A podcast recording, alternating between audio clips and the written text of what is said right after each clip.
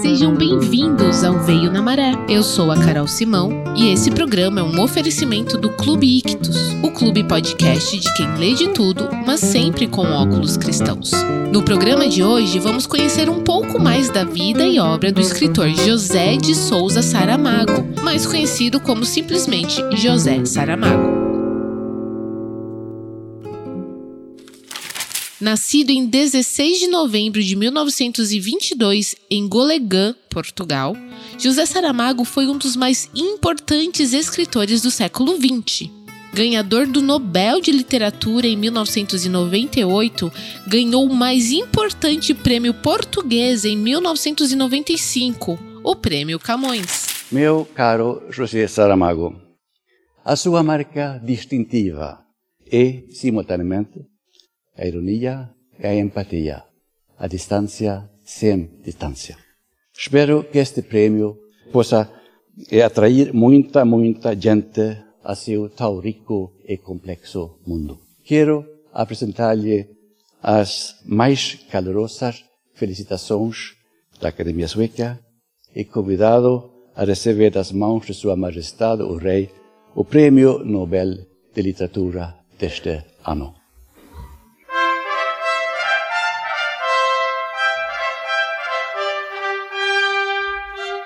Filho de agricultores, Saramago se mudou com a família para Lisboa antes mesmo de completar dois anos de idade.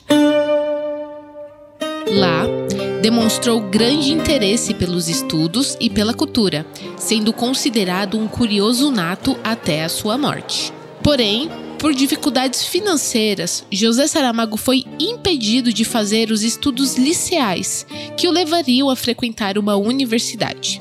Formou-se então numa escola técnica e teve o seu primeiro emprego como serralheiro mecânico. Mas os livros sempre o fascinaram e sempre que podia visitava de noite a Biblioteca Municipal Central em Palácios Galveias. Em 1944 se casou com Hilda Reis. Três anos depois, aos 25 anos, publicou seu primeiro romance, Terra do Pecado no mesmo ano em que sua filha, Violante dos Reis Saramago, nasceu. Infelizmente, o fim do seu casamento chegou em 1970. Ele viveu entre 1970 e 1986 com a escritora Isabel de Nóbrega. Mas em 1988 casou-se então com a jornalista e tradutora espanhola Maria del Pilar del Rio Sánchez, com quem viveu até sua morte. Depois da publicação do seu primeiro romance, Saramago apresentou ao seu editor o livro Claraboia, que foi rejeitado.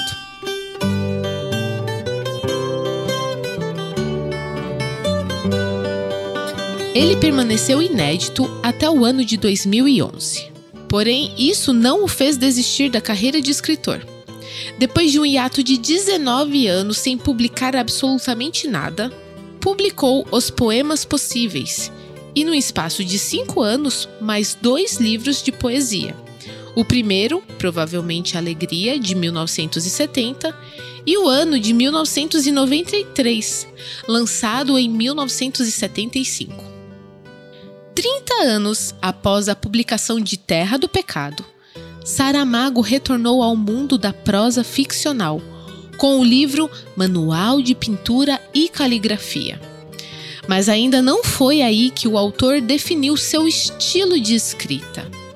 As marcas características do estilo saramaguiano só apareceriam com o livro Levantado do Chão, de 1980.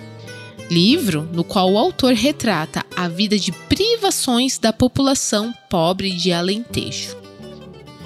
Dois anos após essa publicação, ele publicou o romance Memorial do Convento, em 1982, livro que conquistou a atenção de leitores e críticos.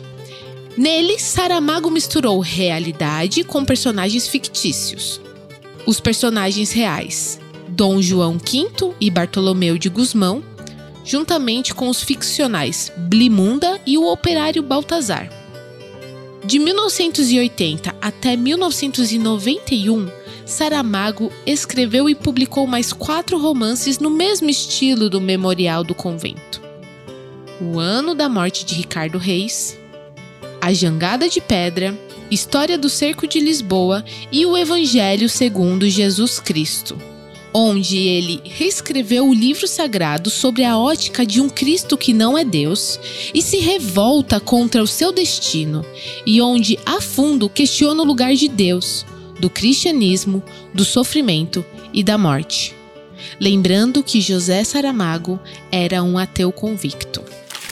Bem, vê, eh, não se pode ver algo em que não se acredita, que é o meu caso. Não acredito na existência de Deus.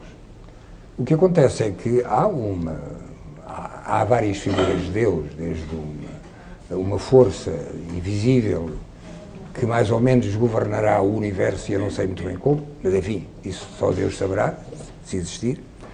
E um outro Deus hum, eh, que nos terá feito à sua imagem e semelhança, suponho que do ponto de vista espiritual, porque do ponto de vista físico é difícil acreditar que Deus tenha a figura que nós temos, acho que não vale a pena.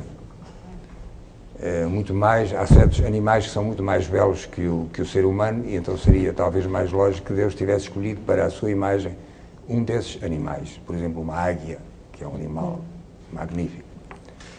Então não é exatamente com Deus que eu tenho um conflito. Eu tenho o, tenho, se é que se lhe pode chamar conflito.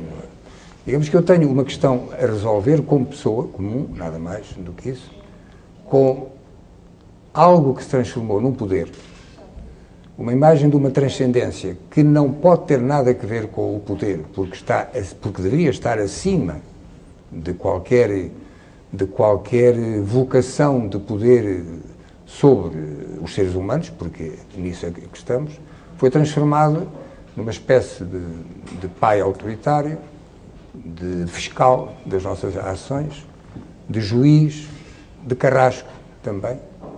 E disso não pode ter culpa nenhuma, supondo que Deus existisse, não pode ter culpa nenhuma o próprio Deus. Terá culpa, ou terão culpa, aqueles que falam em nome dele. E não estou a pensar só no cristianismo, estou a pensar em qualquer religião que se transforma em, em, em instrumento de um poder sobre o outro, sobre o ser humano. É sobre isso que eu falo. É sobre isso que eu me confronto. Não com Deus, que não tem nada a ver com ele. Agora, pode acontecer que ele exista. E amanhã Aí você vai ficar vou mal. me encontrar diante dele. Mas então será para lhe pedir contas de uma quantidade de coisas. Nos anos seguintes, Saramago publicou mais de seis romances, dando início a uma nova fase em que os enredos não se desenrolavam mais em locais ou épocas determinados e ou com personagens famosos da história. Nessa fase, Saramago penetrou de maneira mais investigadora os caminhos da sociedade contemporânea, questionando a sociedade capitalista e o papel da existência humana condenada à morte. O seu livro Ensaio sobre a Cegueira foi adaptado para o cinema e lançado em 2008, com produção no Japão, Brasil, Uruguai e Canadá, dirigido por ninguém menos que Fernando Meirelles. Em 2010, o realizador português Antônio Ferreira adaptou um conto retirado do livro Objecto Quase. Conto esse que viria a dar nome ao filme Embargo, uma produção portuguesa com coprodução no Brasil e na Espanha. Em uma ocasião, le escuché decir que a literatura, as palavras le habían servido sobre todo para querer más a su mujer y sus amigos, para ser mejor, más humilde, más digno, para comprender algo más eso tan extraordinario que somos los seres humanos. Lo cierto es que hay personas que mueven a las ideas y hay ideas, la humanidad, la compasión, la sencillez, el compromiso que parecen cristalizar en algunas personas. José Saramago fue una de ellas, una de esas pocas personas que saben hacer sonar las cuerdas del alma, una de esas pocas personas que saben recordarnos que podemos y debemos tener grandes sueños, tan grandes que nunca los perdamos de buscar. Saramago faleceu em 18 de junho de 2010, aos 87 anos, em sua casa, onde residia com a mulher Pilar Del Rio, vítima de uma leucemia. O escritor estava doente havia algum tempo e o seu estado de saúde se agravou na última semana de vida. Seu funeral teve honras de Estado, tendo seu corpo cremado no cemitério do Alto de São João, em Lisboa. Suas cinzas foram depositadas aos pés de uma oliveira, em Lisboa, no dia 18 de junho de 2011.